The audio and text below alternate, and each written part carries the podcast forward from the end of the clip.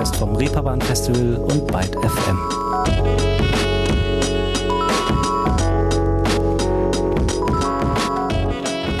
Hallo zusammen, willkommen hier im Sommergarten der Popkultur sozusagen. Ich hoffe, ihr habt die letzte Woche halbwegs in der Konsistenz überstanden, in der ihr euch am wohlsten fühlt und unterscheidet euch im Gesicht vielleicht auch noch ein klein wenig von einem in der Hitze zerlaufenen surrealistischen Gemälde. Wobei, es gab ja jetzt hier und da schon wieder gehörig Abkühlung, ne?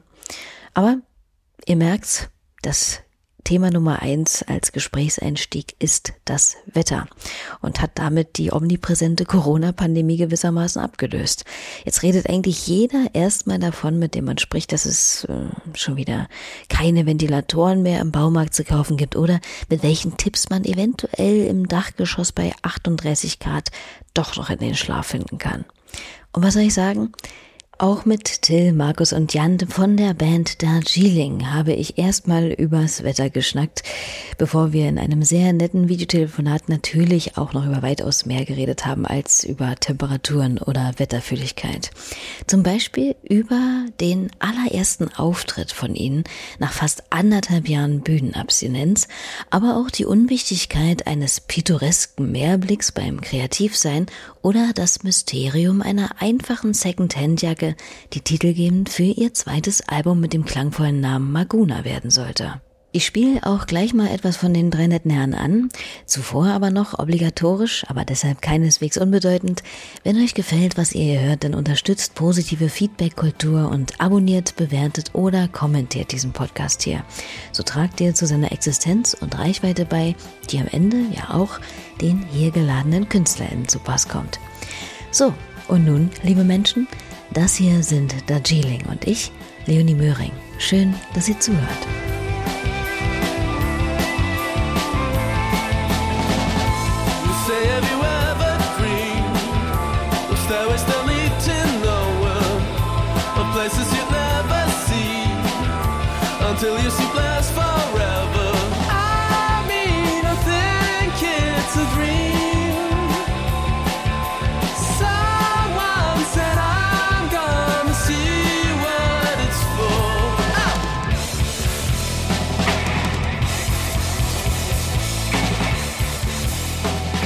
Der Song, durch den ich, glaube ich zumindest, damals so 2017, 18 rum das erste Mal von dem Trio Notiz nahm. It's a Dream von ihrer Debütplatte Life is an Intriguing Mosaic of Revealing Secrets. Als diese Platte erschien, gab es Darjeeling schon ein paar Jahre, wenngleich der Name bzw. auch die Formation noch nicht immer ganz genau dieselbe war, wie sie es jetzt ist. Das Ganze begann in Wuppertal, in der Schule. Da machen die drei auch gar kein großes Gewese drum oder denken sich jetzt irgendwelche abenteuerlichen Gründungsmythen aus. Die einzige Randnotiz, die ich dazu gefunden habe, besagt, dass aus dem sich vom Sehen irgendwo kennen, was jetzt in Wuppertal natürlich äh, naturgemäß kein großes Kunststück ist, dass Lass mal Musik zusammen machen, durch eine gewisse nerdige Plattensammelleidenschaft zustande kam, nämlich zwischen Gitarrist und Sänger Jan und Keyboarder und Sänger Till, der nur um etwaigen Verwirrungen etwas vorzubeugen, eigentlich auch Fabian heißt, hier im Gespräch mit seinen Kollegen aber auch immer wieder gern Lutz genannt wird. Das ist auch einfach so gewesen. Äh, also ähm, Markus kenne ich zum Beispiel von meinen ersten Konzerterfahrungen. Das waren dann, ich weiß nicht, Mars Volta und Future of the Left, irgendwie mit, äh, mit 17 nach Düsseldorf gefahren oder nach, nach, nach Dortmund. Ja, und Lutz, ja, und Lutz kannte ich Das so ein bisschen vom ich. Sehen. Ach so, ja, du. also Lutz, äh, habe ich, ich habe ich hab im Schüler-VZ damals gesehen, dass Lutz Platten sammelt. Und das war aber, man muss so wirklich ein bisschen zeitlich einordnen. Es war 2009, glaube ich, oder 2010. Und da war dieser Vinyl-Hype, war noch nicht so da. Und wir waren ja auch noch Schüler. Und äh, weiß nicht, dieses, diese Musiknerdigkeit gemischt mit, mit so einem- dieser Prise Snobbigkeit, dass man mit 17 jetzt aber auch Platten sammelt. Und ich hatte zum Beispiel mein Geld, ich habe für ein iPod gespart. Ja, genau. ich habe für ein iPod gespart und ich habe aber dann stattdessen mir einen Plattenspieler geholt, auch nur von. Ich hatte nicht genug Geld für ein iPod, die waren ziemlich, auch damals schon ziemlich teuer. ähm, aber ja, Markus ist erst nach der Schule dazugekommen, aber ähm, es gibt so ein, ja, eigentlich wie du es wie du's ausgedrückt hast, die Musiknerds haben irgendwie eine Band gegründet. Naja, gut. Anders haben sich Keith Richards und Mick Jagger auch nicht kennengelernt, ne? Also, bis auf die Sache mit dem Schüler-VZ. Naja, und wenn man sich erstmal in so einer Blase bewegt, fällt eine gewisse Nerdigkeit jetzt auch nicht mehr so arg auf, ne? Wobei es ja nun wirklich auch schlimmeres beziehungsweise sinnfreiere Zeitvertreibe gibt, denen man sich als 17-Jähriger hingeben kann, als Platten zu sammeln. Die ersten Proben fanden standesgemäß jedenfalls im muffigen elterlichen Keller des damaligen Drummers statt. Aber hier wird dann nichts stümperhaft erstmal zurechtgeklimpert oder das erste Mal an den Keys oder dem Bass unbeholfen rumgefrickelt. Nein, die drei kannten sich schon ganz gut aus. Ja, also ich glaube, wir hatten da alle relativ viele Privilegien, äh, die wir genossen haben. Wir hatten auf jeden Fall alle Unterricht schon in der Schulzeit. Und äh, ja, der eine Unterricht war besser, der andere vielleicht schlechter, was man so hört.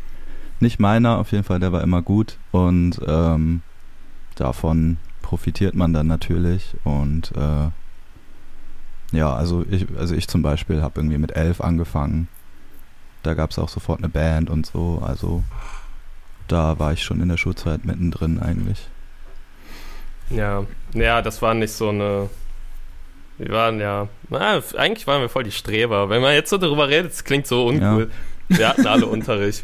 Ich habe sogar mit dem Unterricht damals dann schon aufgehört zu Schulzeiten, weil mir mein Lehrer zu. Ähm, Zu ich habe Hendrix, ich hab Hendrix gehört und er wollte aber, dass ich Toto spiele.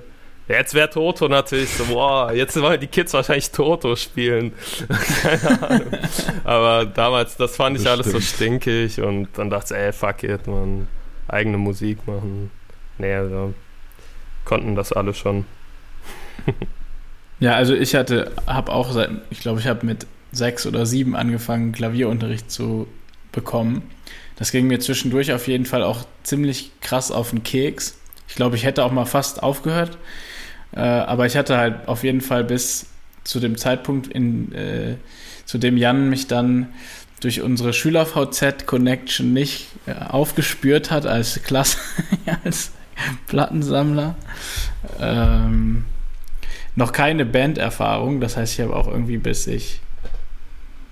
Naja, also ich meine, manche Leute sammeln diese Erfahrung vielleicht erst später, aber ich war irgendwie so 16 oder so und äh, somit selbst äh, sowas wie Rockmusik produzieren bin ich dann auf jeden Fall erst äh, dann in Berührung gekommen. Also vorher habe ich eher so klassisch Klavierunterricht gehabt. Ja, wie Jan schon meinte, klingt jetzt alles ein bisschen streberhaft und wenig nach verwegener Rock'n'Roll-Story. Aber mal ehrlich, wenn die Musik im Vordergrund steht, ist das ja auch alles eigentlich völlig nebensächlich. Und besser so als viel Lärm um nichts. Davon gibt's ja schon definitiv genug auf dieser Welt. Irgendwann folgten für Darjeeling jedenfalls auch die ersten Auftritte, weit vor ihrem Debütalbum, wohl bemerkt.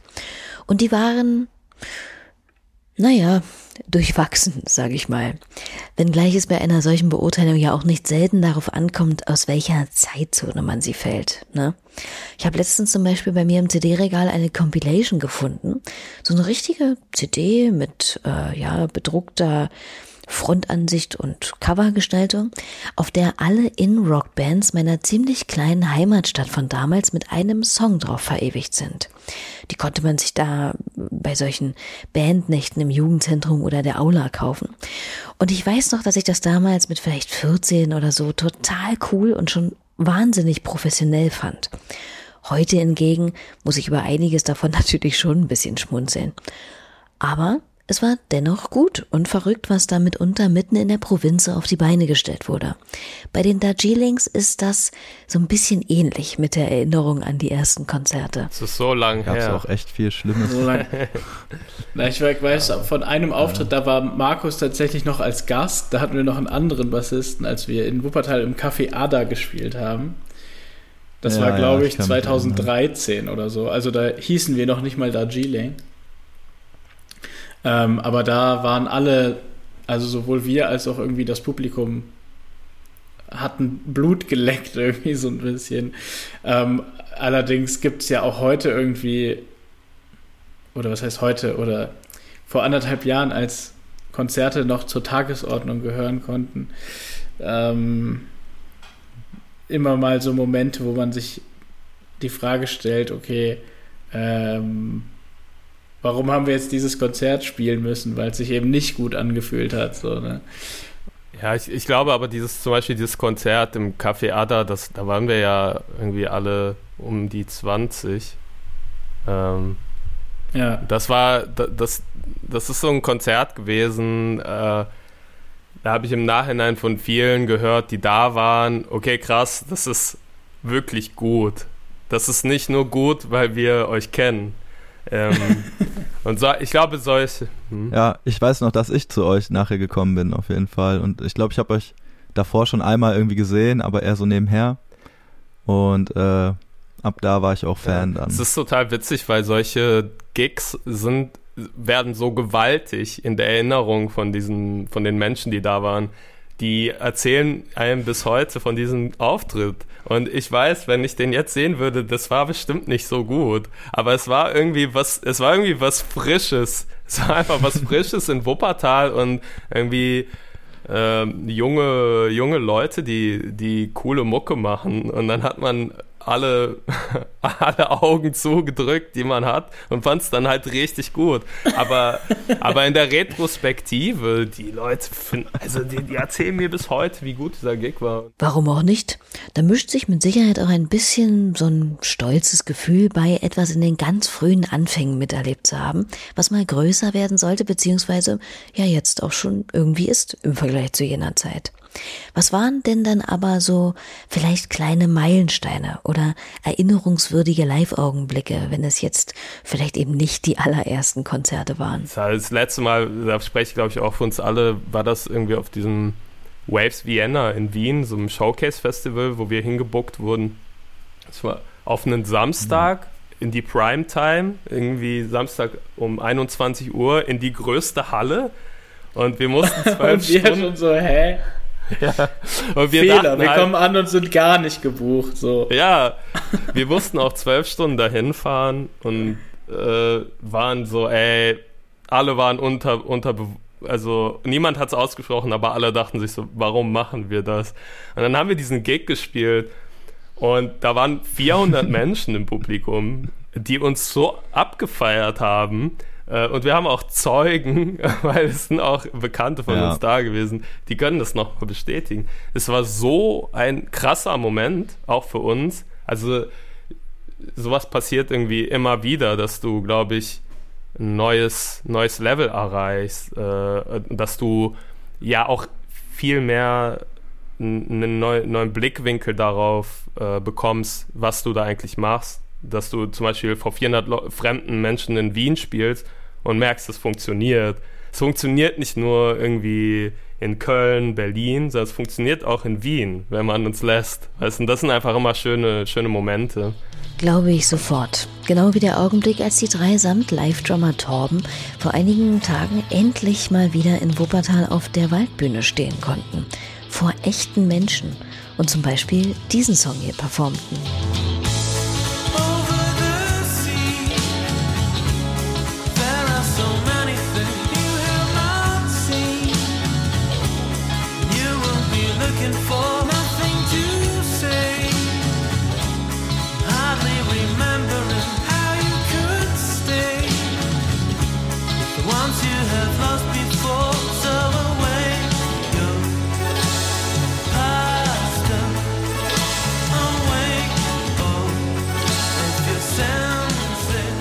Ein Auszug aus Over the Sea, ihres aktuellen im Februar diesen Jahres veröffentlichten Albums Maguna. Und natürlich wollte ich gern wissen, wie das so war, da auf der schönen Waldbühne. Ich meine, ich hatte das ja auch schon in der letzten Folge mit Danger Dan. Es ist ja gerade wirklich wie in einem wilden Taumel ständig zwischen der von Sommerluft vernebelten Euphorie, endlich mal wieder rauszugehen, Leute oder eben auch Kultur, Live-Musik zu sehen Auf der einen Seite und auf der anderen aber natürlich immer noch nicht unberechtigterweise einen gewissen Argwohn oder Vorsicht zu spüren. Wie hat es denn die Band so empfunden? Also war seit Januar 2020 war das unser erstes echtes Konzert mit Publikum und äh, es fühlte sich dann doch auch wirklich ein bisschen an wie eine Befreiung. Ich glaube, es hat allen sehr gut getan. Nichtsdestotrotz äh, ist es trotzdem auch irgendwie total komisch gewesen, ähm, so viele Leute zu sehen. Und wir waren auch alle von Anfang an darauf eingestellt, dass es irgendwie sozial gesehen eine absolute Überforderung wird, was es, was es auch auf jeden Fall an ein paar Ecken und Enden äh, war. Ja. Ja, ich fand es total abgefahren, ähm, weil äh, ich, ich musste am Merch stehen, als gerade alle, äh, sag ich mal, jüngeren Zuschauerinnen gekommen sind, die ich noch irgendwie von früher kenne. Also es war so komisch. Also es war cool, aber ich habe so aus meinem ganzen Leben Leute kennen, äh, äh, Leute wieder gesehen. Ähm, nach so einer, nach so einem, nach voll der unsozialen Zeit. Und einige haben mir gesagt, das ist das erste Mal, dass sie überhaupt wieder raus, also abends rausgehen. Die waren noch nicht mal irgendwie ein Bier trinken oder, oder so seit letztem Jahr, März. Das fand ich schon, also das fand ich irgendwie total krass, dass wir da men für Menschen gespielt haben, für die das, glaube ich, voll der Schock jetzt wieder war, ein sozialer Schock. Also ich hoffe, ein guter, ein positiver. Ähm, das war voll, ich fand das voll spürbar, irgendwie, dass, dass es für viele etwas Besonderes war. Ganz bestimmt war es das. Ich weiß nicht, wie es bei euch so ist, aber ich habe es tatsächlich noch nicht wieder geschafft, mich vor einer Bühne mal wieder so richtig schön beschallen zu lassen. Sollte ich echt mal ändern. Ich habe bisher, und das ist auch nicht unbedingt zu verachten nach einer Zeit, in der Singen zu sogenannten Risikohandlungen gehörte, immerhin hier und da schon ein paar StraßenmusikerInnen zugehört. Unlängst erst einer jungen Frau, die völlig allein wie ein kleines Perpetuum mobile mit einer kleinen Bassdrum für den rechten Fuß, einem Schellenring am linken Fuß, Loopstation, Klampfe und Mundharmonika samt Gestell richtig Alarm gemacht hat. Ich glaube, äh, Gianna Nanninis Bello e Impossibile war da eines der, ja, doch wirklich eindrucksvoll gecoverten Stücke. Wie ist es denn bei Darjeeling eigentlich so mit der Coverei? Eigentlich fängt doch im Grunde genommen jeder oder jede gewissermaßen damit an, oder? haben, nee, wir haben, also wir haben nie, geco nie gecovert, um eine Coverband zu sein. Wir haben immer mal gecovert, um äh, auch ein Cover im Set zu haben, aber da, wir sind so schlecht da drin. Das ist wirklich unglaublich. Wir haben das noch nie, nee, wir haben es noch nie hinbekommen, dass wir gesagt haben, boah, das haben wir jetzt, das ist jetzt aber ein richtig cooles Cover geworden. Also ich kann mich auf jeden Fall an diverse Momente im Proberaum erinnern, wo wir so dachten, boah, was sind wir für eine Stinkeband. So, so halt die Songs, die wir halt gerade abgefeiert haben, covern wollten. Ja, ja. Zum das Beispiel war's, ja. wollten wir Ja. mal was von Metronomy covern. Boah, das war so schlimm. Okay, das war ein Schuss in den Ofen. Aber in- wir haben doch davor, eine Phase davor quasi, da hatten wir doch so. irgend- Es gibt immer so eine Phase, wenn man ein bisschen Kohle damit machen will, muss man so stinkige äh, Akustik-Gigs spielen. Und äh, da war dann irgendwie, da haben wir doch Michael Kiwanuka zum Beispiel Ach, äh, Gott. Hey, yo! oder Grizzly Weißt du, das waren Bear. aber auch dann. Das waren einfach unsere Lieblingssongs, die wir dann gecovert haben. die Lieblingssongs auf den schlechtesten? Gigs der aller Zeiten spielen. Das war zum Beispiel, als wir in diesem Klamottenladen in Köln gespielt haben. Ja, genau. It's Scotch and Soda. Gage war Klamotten aussuchen. Jan, du willst doch sonst nicht an sowas erinnert werden. Ja, ja ich hab's auch voll verdrängt. Nee, aber wir, haben, äh, das ist eine Original Band, das ist hier kein Coverprojekt, sorry. Also, ich, hab, ich weiß, ich habe Ja. mit 15 mein erstes Album aufgenommen. In den Osterferien. Die ganzen zwei Wochen zu Hause. Und ich kann mich noch voll gut dran erinnern, weil es hat sich natürlich niemand angehört. Warum auch. Ähm, aber Ich, ich hab's auch noch danach- auf, auf meinem Computer. Es kommt doch ab und zu im Tourbus, äh, ja, wird's nochmal aufgelegt. Und, und da, ich weiß nämlich noch nach den Ferien äh, bin ich dann wieder zurück in die Schule und ja, dann so, ey, ich hab, also es war zwei Wochen richtig gutes Wetter und ich so, ey, ich, ich war zwei Wochen nur zu Hause, ich habe nur mein Album aufgenommen und alle waren so, okay, ich war jeden Tag draußen, ich war skaten und ich sah aus wie der letzte Loser, aber jetzt bin ich ziemlich stolz drauf. Ja. Du warst auch bestimmt mega bleich und alle anderen waren gut gebräunt. Ja, wahrscheinlich. Ja, aber würdest du uns empfehlen, besser als Coverband weiterzumachen? Ähm, nee, nicht unbedingt. Also eher gar nicht. Wäre ja auch viel zu schade um die schöne Musik, die da aus ihrer eigenen Feder stammt. Aber tja, wenn man mit der Musik zumindest schnell ein bisschen Geld verdienen will, liegt der Schritt natürlich nahe. Dann bringt man sich so ein paar Songs, keine Ahnung, von Razorlight oder irgendwelchen Klassiker von Queen drauf und tritt zum Beispiel bei Hochzeiten auf. Und nichts gegen Hochzeitsband, ne? Denn alles, was Spaß macht, ist erlaubt und wirklich gut zu covern ist auch eine Leistung. Aber meine Empfehlung für Darjeeling bleibt Finger weg von gefälligen Hey Ho Liebesliedern der Lumineers oder so und auf dem bereits eingeschlagenen Pfad bitte bleiben. Und um das zu tun, muss man, wie es die Band unter Beweis stellt, nicht mal mehr in derselben Stadt wohnen. Jan und Till leben mittlerweile in Berlin, Markus ist nach wie vor in Wuppertal. Unter diesen Voraussetzungen entstand auch ihr aktuelles Album Maguna, dem man aber nichts dergleichen anhört. Wobei ich ehrlicherweise jetzt auch nicht weiß, ob man sowas tatsächlich hören könnte. Aber ich stelle mir das, auch wenn man schon auf einen so langen gemeinsamen musikalischen Weg zurückblickt, irgendwie auch herausfordernd vor. Also wenn man früher alles von Proberaum über Kneipentisch bis hin, ja, damals wieder zum Wetter miteinander teilte und sich nun die Lebenswirklichkeiten und das Ganze drumherum so unterscheiden. Oder nicht? Hm, Ich würde eigentlich sagen, dass das, was uns irgendwie ja schon immer verbunden hat und auch immer noch verbindet, ist ja irgendwie die Musik. Und ähm, das ist halt auch irgendwie was, wo wir uns sonst zu austauschen, auf jeden Fall. Das ist halt in, in vielerlei Hinsicht, denke ich, irgendwie die Konstante, dass wir uns halt noch über Musik austauschen. Also und äh, sei es dann irgendwie nur, dass man mal zusammen eine Playlist zusammenstellt oder auch eine zusammenstellen muss oder so, aber ähm, äh, wir, wir wissen irgendwie so ein bisschen oder wir bereiten uns so unbewusst auch ähm, in Anbahnung auf neue Aufnahmen oder auf ein neues Album so ähm, darauf vor gegenseitig, was, wer hört gerade was und wo wollen wir hin. Also das ist schon irgendwie so mit das Wichtigste, wenn wir uns ähm, überlegen, dass wir jetzt gerne neue Sachen aufnehmen wollen und da vielleicht am Ende dann auch ein Tonträger bei rauskommen soll, dass man auslotet, wie, wo soll die Reise hingehen. So. Und das läuft dann schon auch irgendwie viel darüber,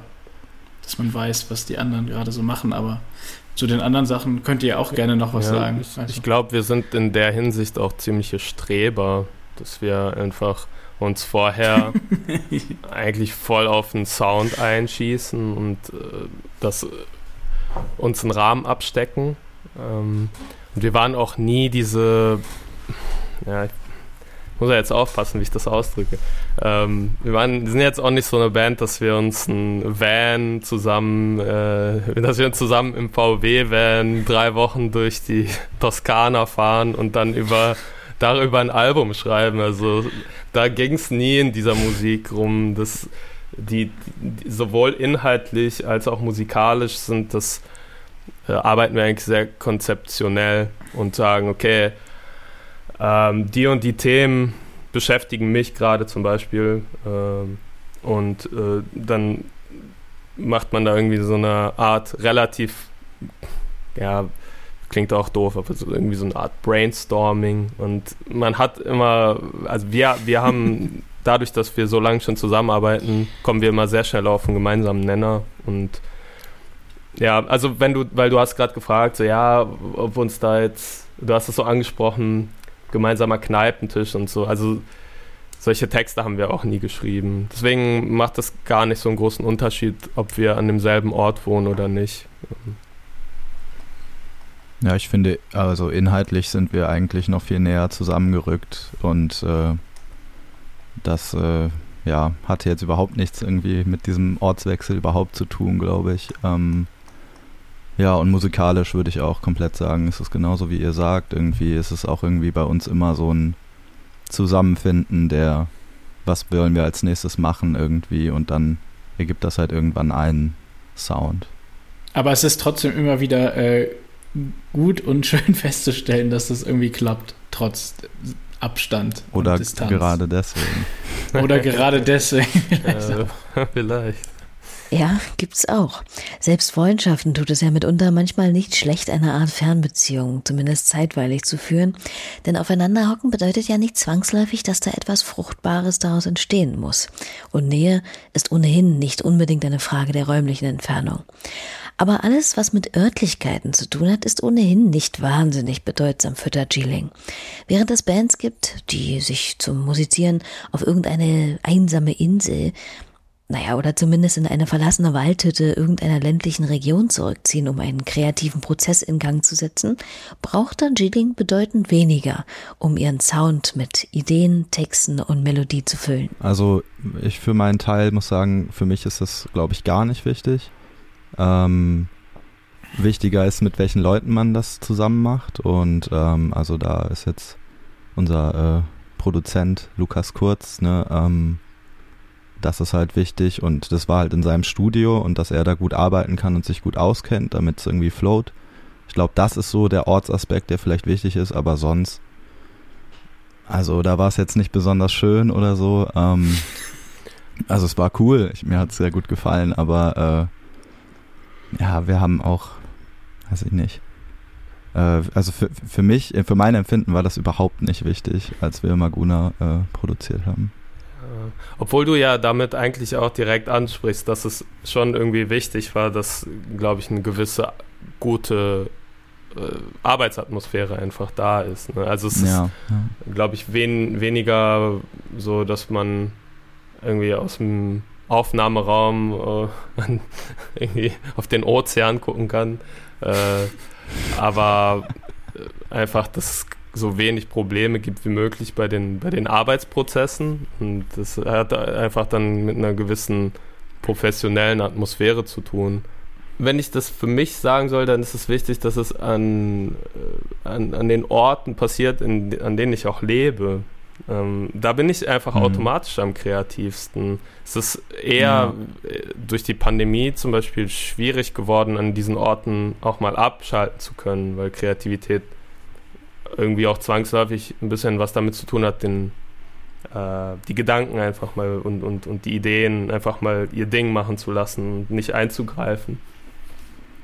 Ähm, aber früher war zum Beispiel mein, mein wirklich kreativer Hotspot das Wohnzimmer bei meinen Eltern, wenn niemand da war. Weil das ein riesig, die haben ein riesiges Fenster im Wohnzimmer und du siehst jetzt auch nicht krass viel, aber du siehst den Himmel und es kommt super viel Licht rein.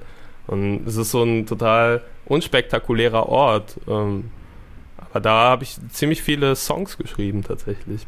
Also ein sehr persönlicher Ort. Ne?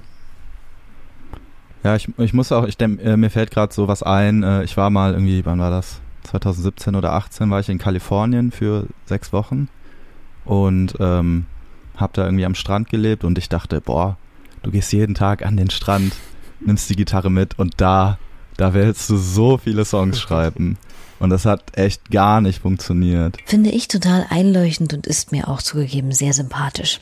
Allerdings kann es hin und wieder auch dennoch bei Darjeeling mal dazu kommen, dass der Ort ein wenig ausgefallener ist, an dem ihre Musik entsteht.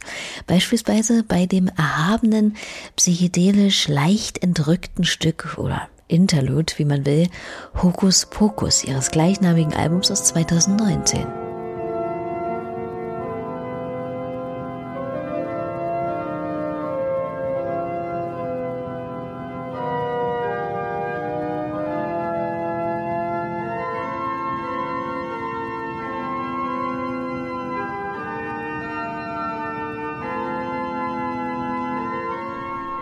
Also diese, äh, diese Orgel, die tatsächlich äh, ziemlich geschichtsträchtig zu sein scheint, befindet sich in einem Ort mit dem wundervollen Namen Rade vorm Wald im Bergischen Land.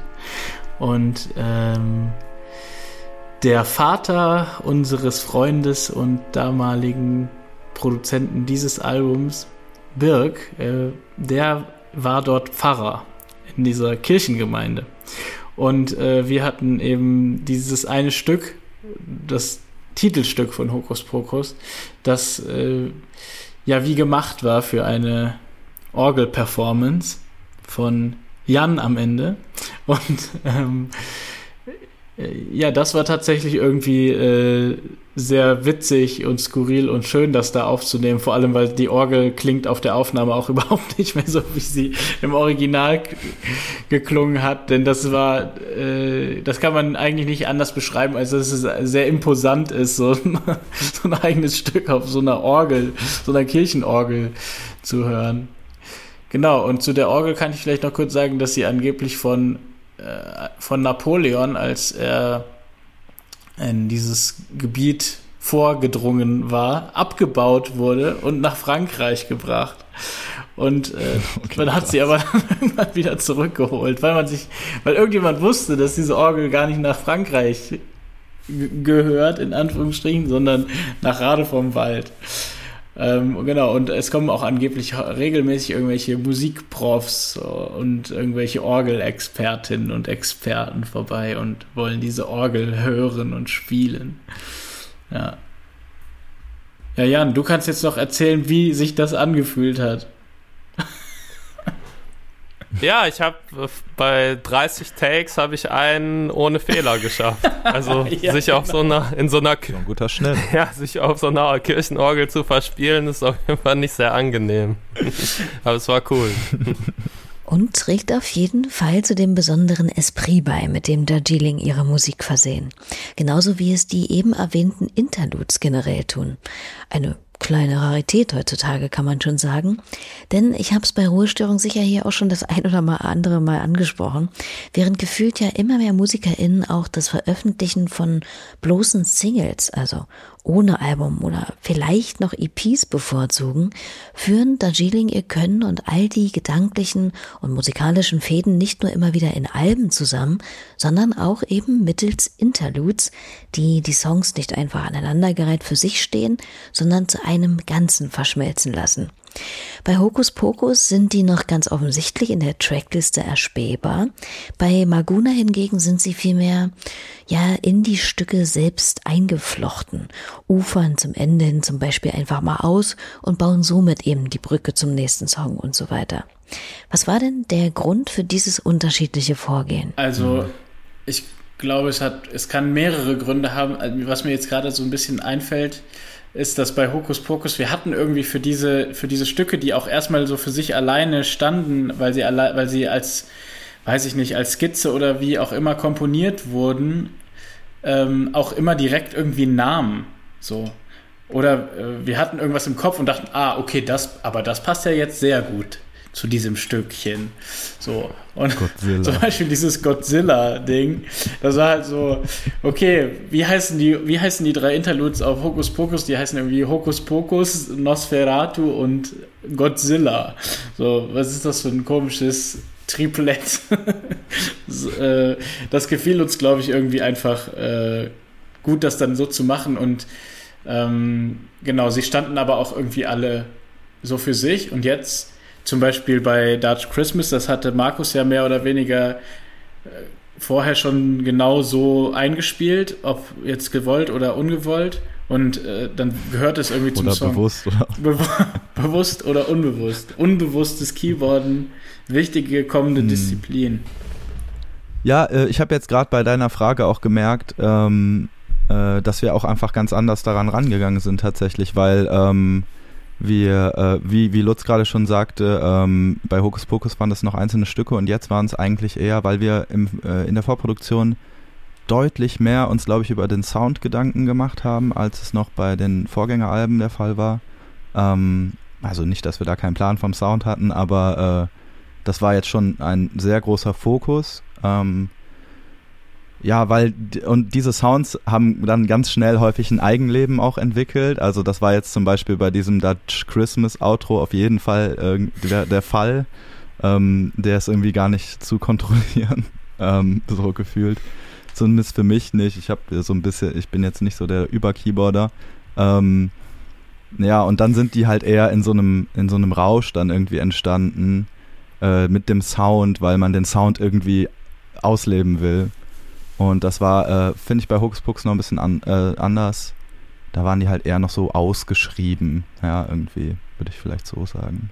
Was bei den drei Darjeelings auch gerne ausgelebt wird, wie mir scheint, ist der Hang zu wohlklingenden, aber unbesetzten oder zumindest der Wortbedeutung nach entfremdeten Begriffen.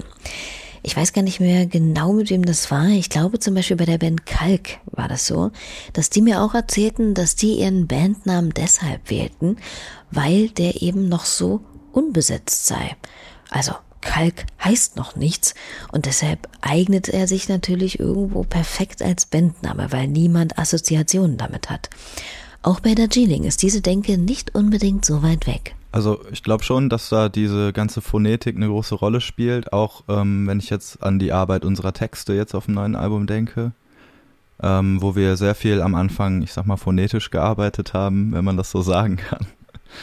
ähm, äh, also da standen häufig erstmal Laute irgendwie, bevor wirklich der Text dann stand. Ähm, genau, ja, kann schon gut sein, dass es für uns wichtig ist. Ja, Ja. also der, der Bandname zum Beispiel, das ist so schwierig, einen, einen guten Bandnamen zu finden, weil der verkörpert ja sehr vieles auf einmal. Ne? Also es ist ja heutzutage auch eine Art ähm, Marke, die du irgendwie nach draußen bringen musst. Also es muss irgendwie äh, gut klingen, darf aber auch nicht zu viel vorwegnehmen, muss noch so. Ich meine, wir könnten uns ja auch die super. Okay, warte, ich will super Hardrocker. Ach ja, so. ja, genau. Ist, ich meine, es, es muss irgendwie sehr vieles auf einmal erfüllen, sehr viele Rollen, genauso wie, wie ein Albumname. Und also ich mag das total, damit zu spielen, dass man sowas wie Maguna ist ja die Jacke auf dem Cover.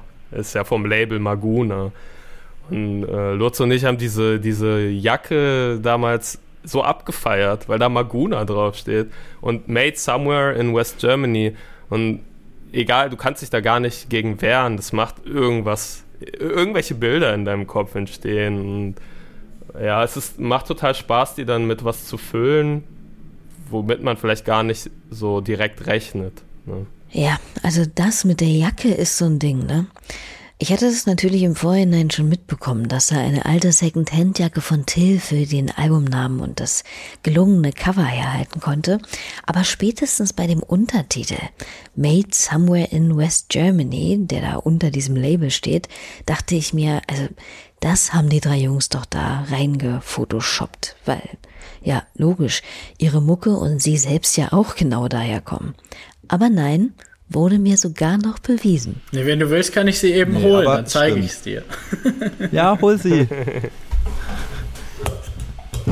nee, da, das stimmt und das stimmt ja auch inhaltlich.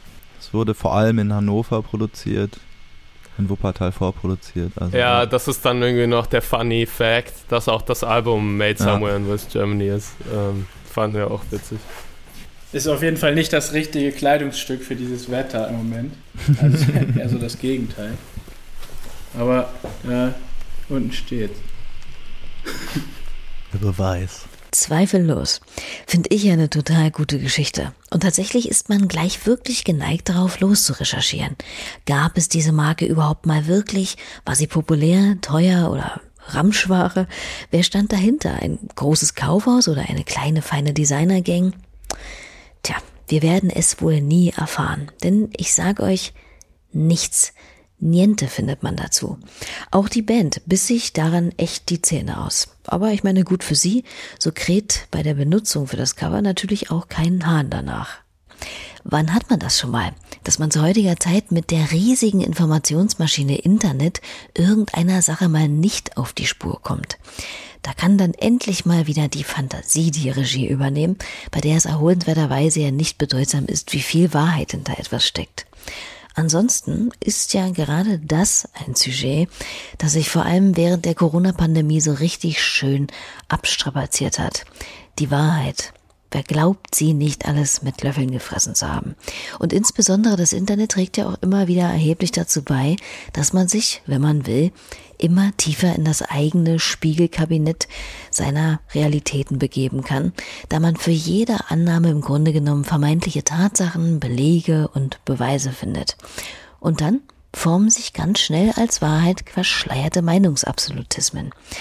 Das Thema rund um Wahrheit, Unwahrheit, Lug, Trug, Schein und Sein, ja, nennen wir es einfach die Wirklichkeit, so es sie denn überhaupt gibt, beschäftigt auch Darjeeling immer mal wieder in ihren Texten, habe ich das Gefühl. Und das allerdings auch schon weitaus länger als seit dem Schwurbelwahn des letzten Jahres. Wie zum Beispiel in dem Song Man Shot Man, in dem ein Zitat verbaut ist, dessen Verfasser oder Verfasserin eigentlich noch nicht ganz geklärt ist, es aber schließlich irgendwie Shakespeare zugeschrieben wurde. Wer tatsächlich Urheberin dieser Zeile ist, tja, das steht in den Sternen. Aber auch andere Songs balancieren da auf dem Thema Wirklichkeit und Wahrnehmung, oder? Ja, auf jeden Fall würde ich sagen. Also äh, gerade wo du jetzt Wahrheit, Unwahrheit gesagt hast, ähm, war vielleicht sogar noch präsenter auf dem Vorgängeralbum auf Hokus Pokus. Ähm, aber ja, also Desinformation, da gibt es mindestens einen Text auch, der sich damit auseinandersetzt auf Maguna. Ähm, und ja, was heißt, das sind Themen, die uns interessieren? Ne? Ich glaube, das sind Themen, die halt äh, gerade im Endeffekt ähm, die Menschheit prägen.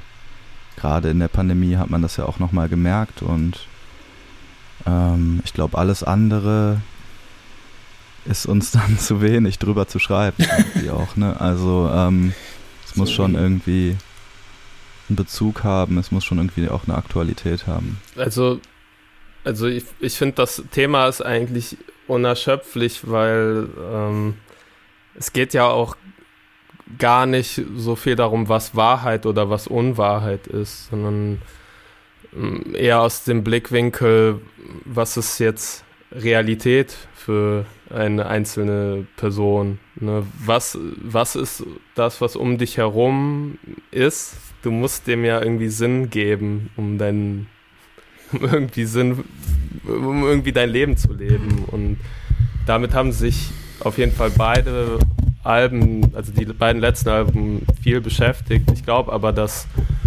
Maguna da noch viel, ja, Hokuspokus wusste immer. Da ging es immer darum, dass man eigentlich weiß, dass man gerade verzaubert wird. Also nicht immer, aber das hatte da auf jeden Fall eine größere Rolle gespielt. Und bei Maguna äh, sind, sind, dreht es sich textlich auch viel darum, dass man gar nicht mehr weiß, was eigentlich, ja, was eigentlich Realität ist. Oder das vielleicht gar nicht einsehen will und das eigentlich weiß. Weil das sind einfach Themen, die in solchen ja, riesigen Gesellschaftsformen, in denen wir ja leben, hier ähm, eine ziemlich große Rolle spielen, aber sehr wenig, äh, sehr wenige Menschen machen sich da das bewusst, ähm, dass wir uns eigentlich alle unser, unsere Story zusammenreimen und das greift Maguna so ein bisschen auf. Das, deswegen auch dieser Begriff Maguna, weil du kannst daraus machen, was du willst. Und das machen wir aber alle die ganze Zeit. Wir machen alle aus allem, was wir wollen.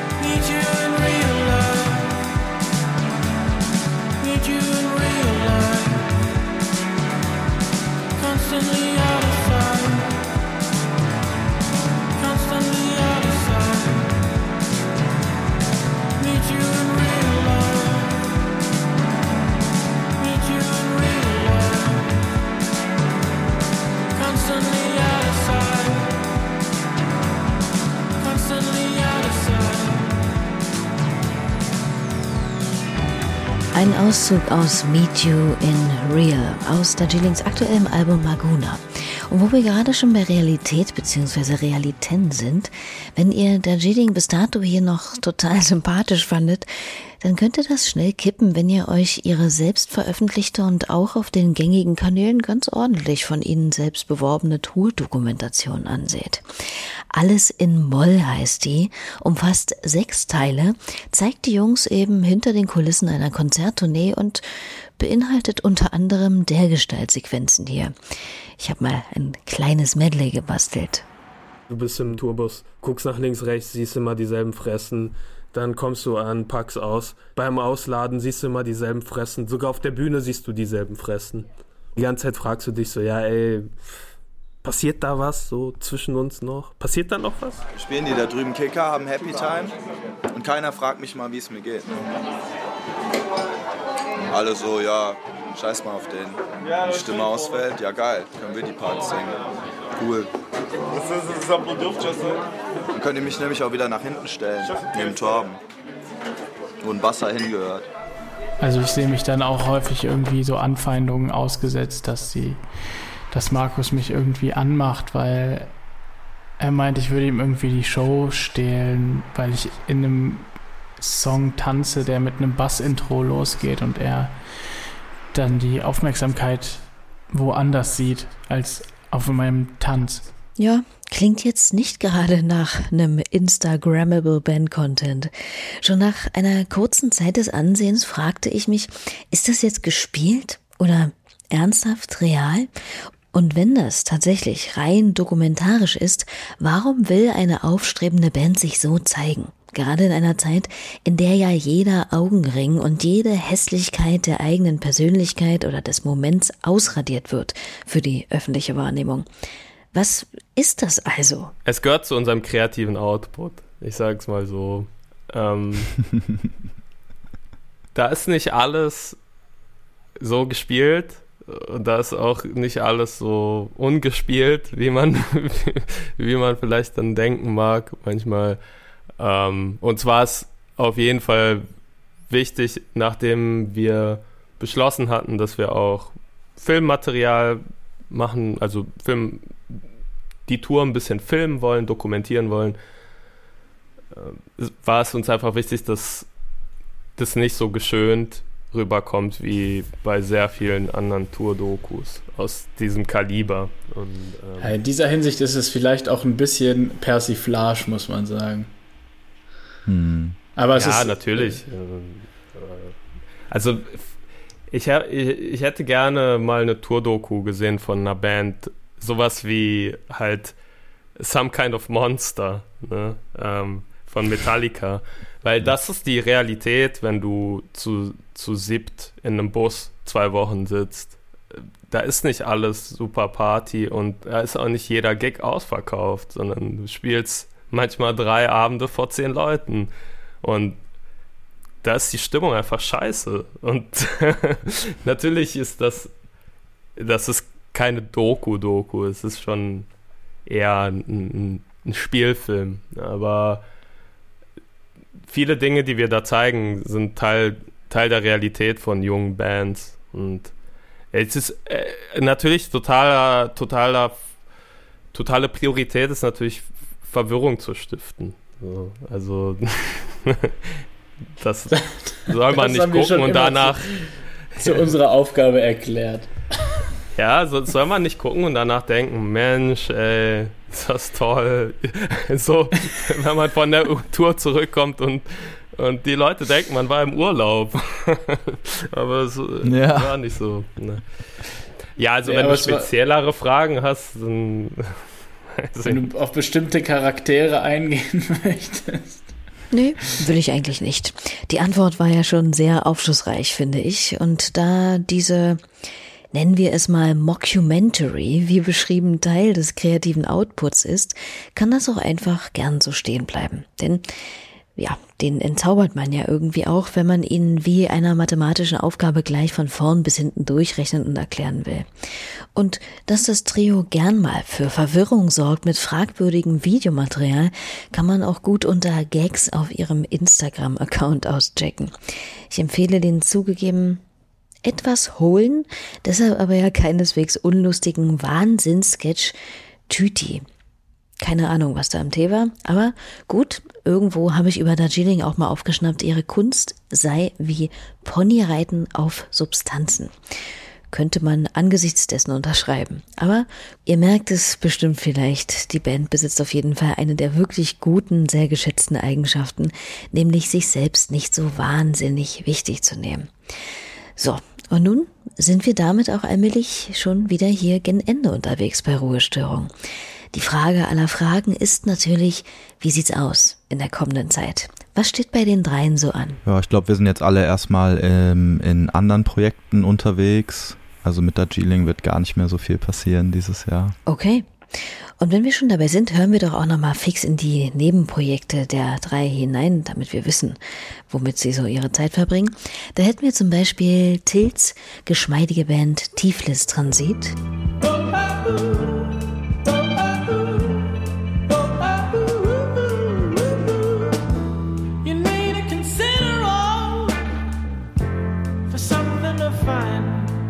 Das nach Charles Baudelaire benannte Projekt Wein und Haschisch von Jan, ja, oder beziehungsweise seinem alter Ego Isaac J.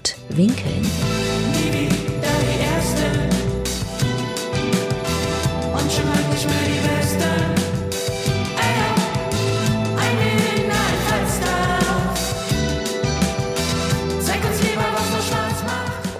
Markus bastelt gerade noch an seinem Werk unter dem Namen Krakus, ist sonst aber auch bei der Band Frogedile aktiv.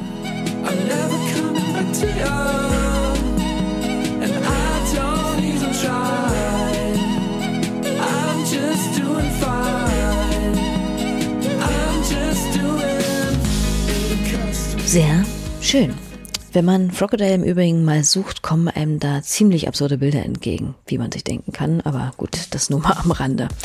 Weg von Fröschen mit Krokodilsköpfen hin zur Verabschiedung. Das war's mit dieser Folge Ruhestörung zu dieser wunderbaren Band Darjeeling. Ich bedanke mich bei Markus, Jan und Till für das super entspannte und schöne Gespräch und bei euch, ihr Lieben, wie immer fürs Zuhören, Abonnieren, Weitersagen, Bewerten und Kommentieren dieses Podcasts hier. Und wie es der Zufall so will, geht es nächste Woche nochmal nach Wuppertal. Da sagt nochmal einer, das wäre musikalisches Ödland. Mit Maria Basel. Also, macht's hübsch und lasst euch hinaus begleiten von Darjeelings Stück New York. Tschüss.